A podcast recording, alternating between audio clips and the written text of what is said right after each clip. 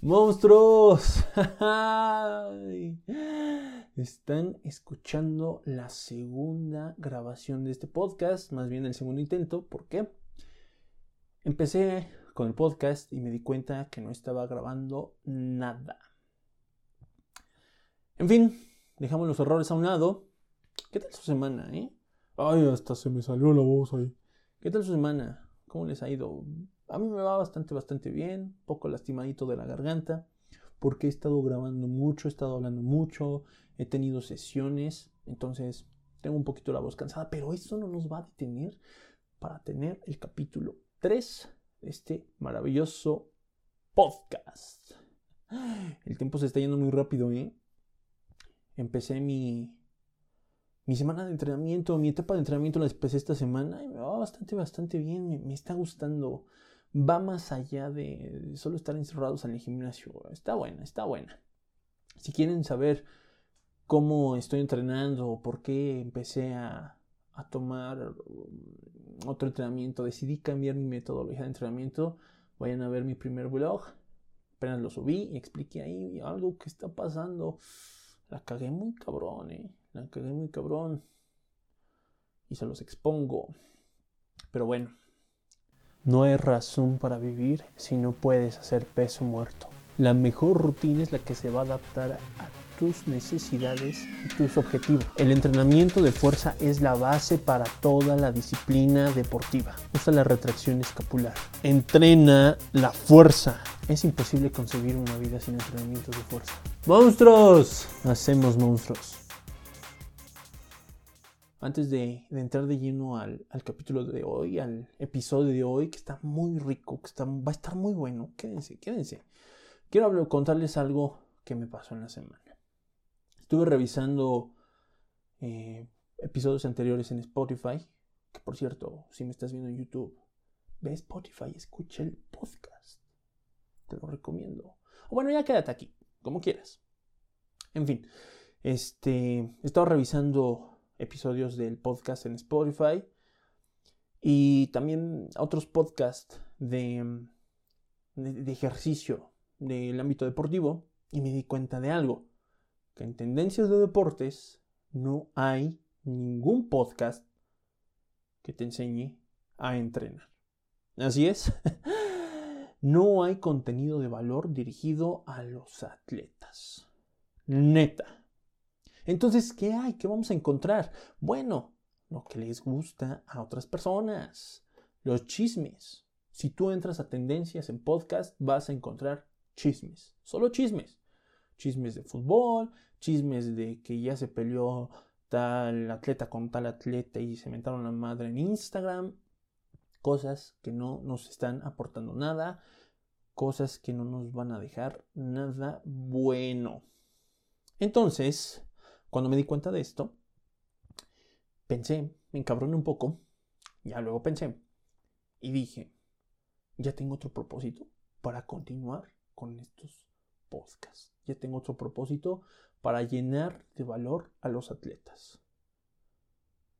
Y entonces, semana a semana, les estaré entregando el mejor contenido, las mejores recomendaciones y pongan atención porque van a venir los mejores invitados para que estemos potenciando nuestro rendimiento deportivo. Vamos a, convertirnos en los atletas que queremos, Así es que este va a ser el mejor contenido deportivo de todos. Vamos a potenciarnos. Recuerden, 3 millones de atletas. De atletas. 3 millones de atletas son la meta. Ahora sí, después de esta introducción tan importante, empiezo motivado, empiezo enérgico, aunque la garganta ya me esté doliendo. Pero ¿de qué vas a hablar de Daniel? Fácil. Mi querido monstruo, es muy sencillo. Hoy quiero tener una charla contigo. Vamos a platicar un poquito sobre el powerlifting. Quiero explicarte a detalle qué es el powerlifting, qué no es el powerlifting, cómo se entrena el powerlifting y qué diferencias hay contra otras competencias de fuerza. Sí, vamos a revisar que el powerlifting, powerlifting no solo es levantar peso a lo, a lo bruto y ya. Ya he publicado algunos videos donde explico qué es el powerlifting, que todo esto es una competencia donde hay que levantar peso. Y hasta ahí me he quedado. Solo he dicho una competencia donde hay que levantar mucho peso. Y nada más. Pero hoy vamos a, profundizar más. además, quiero desmentir un poquillo ahí lo que pues, las personas piensan en esta disciplina. Entonces, para empezar, quiero tocar primero lo que no es. Quiero decirles lo que no es el powerlifting. Ok. El powerlifting no es un deporte donde vas a levantar siempre el peso máximo en los entrenamientos. Así como el maratonista no corre cuarenta y tantos kilómetros en todos sus entrenamientos, el lifter no va a levantar el peso máximo que, que soporta en todos los movimientos, en todas las sesiones. Lo madreamos si hacemos eso. El powerlifting no es una disciplina que va a permitir que te atasques de comida. Y eso piensan muchas personitas, ¿eh? Porque un lifter es grande. Entonces, tiene que comer grandes cantidades de comida para mover el peso, el peso en la competencia. Pero esto no significa que tengan permitido atascarse, ¿ok? También un lifter tiene que seguir un plan de alimentación, tiene que seguir una metodología de nutrición para alcanzar su objetivo. No significa nada más ir a comer y ah, me atasco 20 hamburguesas porque soy lifter. No. No, no, no, no, para nada. El powerlifting no es como la arterofilia. Tampoco es como un strongman. Muchos los confunden ah, mira, el powerlifting, ah, es lo que pasa en las Olimpiadas, ¿no? O mira, Thorburn Johnson, el campeón de powerlifting. No, hermano. la competencia de las Olimpiadas se llama alterofilia y Thorburn Johnson es un strongman. La alterofilia es una disciplina olímpica donde se busca mover peso, pero dentro de un patrón de movimientos estricto. Ok, aquí suena igual que powerlifting, ¿no? La diferencia es que los movimientos a calificar o evaluar en la alterofilia son el clean and jerk, el power up clean, power clean, etc. En el powerlifting se van a calificar el peso muerto deadlift, el press de pecho, press de banco plano o bench press, la sentadilla o squat, como se conoce. Ahora, ya te dije lo que no es powerlifting voy a decirte lo que sí es. El powerlifting o levantamiento de potencia es una disciplina deportiva, ¿no? Pues estás hablando de deporte, pues es una disciplina deportiva, obviamente, donde se van a evaluar tres movimientos, ya te lo dije, peso muerto, sentadilla y bench press. Ahora, ya sí que estás pensando. Yo llevo bastante tiempo en el gym, entonces ya sé, ya sé este, hacer preso muerto, ya sé hacer sentadillita y ya me sale mi press de pecho, mira, bien rico. Entonces ya me voy mañana, nada más le meto 20 kilos de un disco de 20 por lado y vámonos mañana a competir. No, no, no es tan fácil.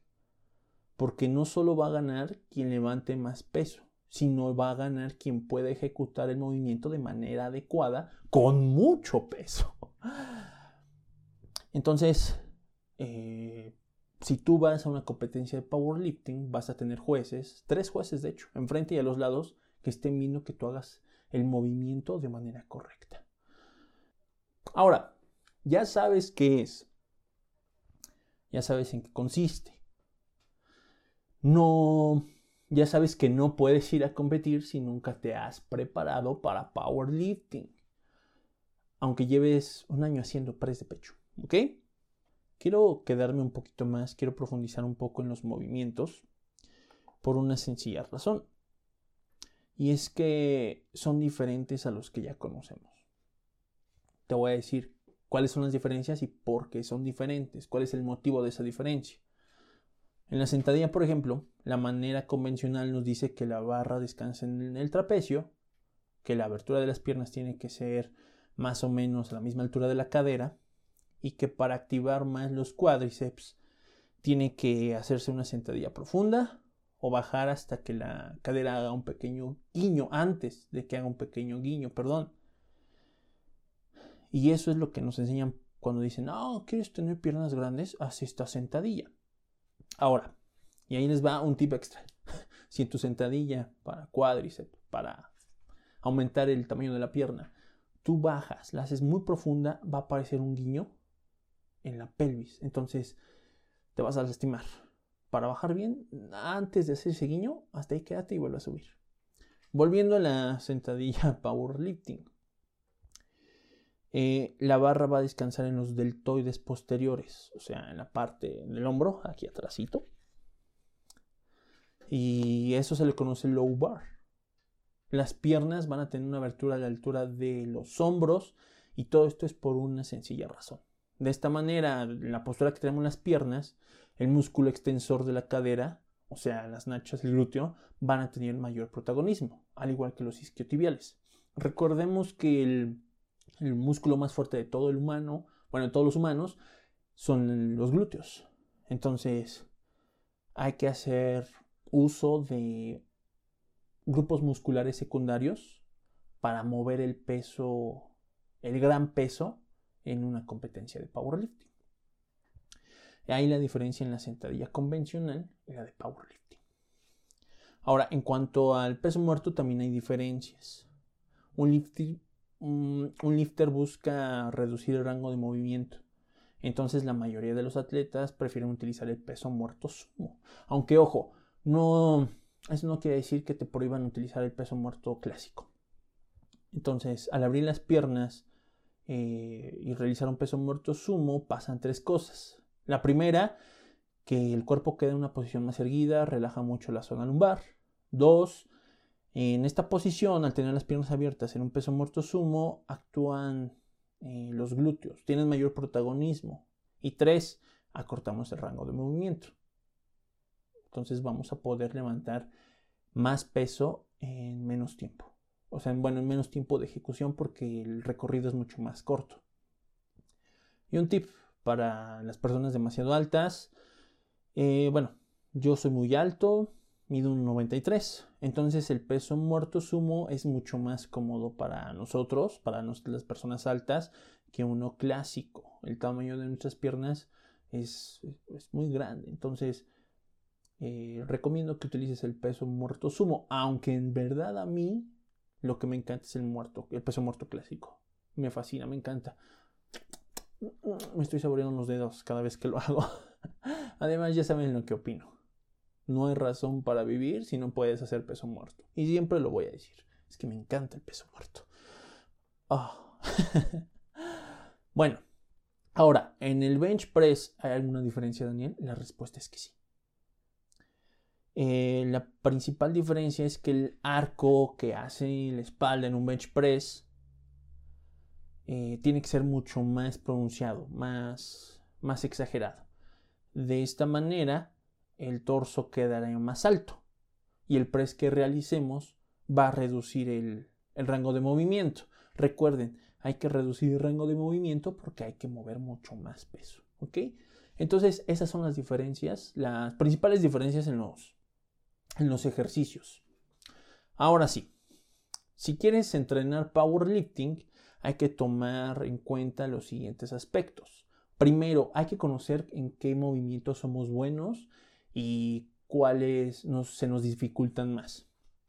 Y esto por una sencilla razón. Vamos a determinar si cómo va a estar eh, tu entrenamiento. Con esta, de esta manera vamos a planificar bien tu entrenamiento. Porque si tú eres un experto en sentadilla y te sale muy bien, pues no nos vamos a detener mucho tiempo en sentadilla. A lo mejor te cuesta mucho el bench press. Vamos a trabajar muchísimo tu press de banco y vamos a hacer ejercicios accesorios para mejorar el press de banco. ¿Ok? Ahí la diferencia. El segundo, eh, el segundo aspecto que tienes que tener en cuenta es cuando vamos a competir necesitamos ver en qué momento sucede el evento, eh, cuándo es, dónde va a ser y de esta manera también vamos a poder determinar el tiempo de entrenamiento que tenemos, cómo vamos a llevar el trabajo eh, cómo vamos a llevar nuestro entrenamiento. Tiempo, tiempo, ese es el tiempo. Ahora, el trabajo específico de mejoramiento para los movimientos principales, ya te, lo, ya te lo decía en el punto número uno, tiene que ser el 80% de nuestro entrenamiento. Así es. No sé si conozcas la ley de Pareto, que es un 80-20. El 20% de tus eh, entrenamientos tiene que darte el 80% de tus resultados. Es decir, el 20% de nuestro entrenamiento se va a basar en hacer los tres eh, movimientos principales, press, sentadilla y peso muerto, para mejorar un 80%. Ese es nada más. Si te das cuenta, vamos a hacer muy poco press de pecho, sentadilla y peso muerto, con bastante, bastante peso. Y el 80% restante del entrenamiento se va a, ocupar prácticamente en hacer ejercicios accesorios, mejorar el glúteo, eh, mejorar los isquiotibiales, fortalecer el tríceps, los hombros, el abdomen. ¿Para qué? Para que nos ayuden a nuestros movimientos principales. Por ejemplo, ahí tengo un ejemplo. Si me cuesta hacer el peso muerto en el arranque, entonces tengo que tener un trabajo específico para fortalecer mis glúteos. Si me cuesta mucho salir del fondo del press de banco, entonces necesito añadir un trabajo para mi tríceps y erradicar esa dificultad. ¿Por qué hay que entrenar músculos de manera individual? Bueno, porque aquí sí hay entrenamiento de músculos de manera individual, ¿eh? Esto es para que. Eh, para fortalecer eh, eso, ese grupo muscular implicado en el movimiento. ¿Recuerdas que hace rato te dije que la diferencia de los movimientos del powerlifting y los convencionales necesitamos reclutar más músculos? Aquí es mover el peso reclutando más músculos, no es aislar el músculo para tener hipertrofia. Aquí no, aquí necesitamos mover peso, necesitamos mayor eh, trabajo en, grupos musculares, mayor trabajo de fibras musculares. Entonces, entre más músculos nos ayuden, entre más grupos musculares nos ayuden, mejor. Ahora, una de las cosas que muchos lifters pasan por alto es el trabajo individual de la coordinación. Piensan que una sesión de powerlifting, de powerlifting es 10 series, 3 repeticiones de sentadillas con el 95% del RM y ya, se termina la sesión. Pero también se deben programar ejercicios accesorios, sesiones donde la coordinación sea prioridad. Esto con el propósito de que el cuerpo realice el movimiento de competición de manera armónica. O sea, aprender a movernos, pues. Hay que saber cómo movernos. Y sí, ese es un error muy grande. Lo, lo he visto en muchos atletas de, de fuerza, de powerlifting, que piensan de, ah, ya me sale la sentadilla, hoy voy a hacer 10 series, 5 repeticiones con el 95% de mi RM y ya está, ya está ahí. Segundo día, otro movimiento, lo mismo, tercer día, otro movimiento, lo mismo, repiten, repiten, repiten. Pasa, no hacen ejercicios de coordinación, no hacen ejercicios accesorios y eso se va a ver reflejado en la competencia. Por eso es que se debe programar eh, un entrenamiento específico para mejorar cada aspecto del entrenamiento. Es por eso que les presento los cinco consejos monstruosos acerca del powerlifting. Punto número uno. El powerlifting es una disciplina donde se evalúan tres movimientos. Press de banco, sentadilla y peso muerto. Punto número dos. No solo se trata de cargar más peso, sino de ejecutar los movimientos de manera correcta. Punto número 3. Existen diferencias entre movimientos convencionales y los movimientos de powerlifting.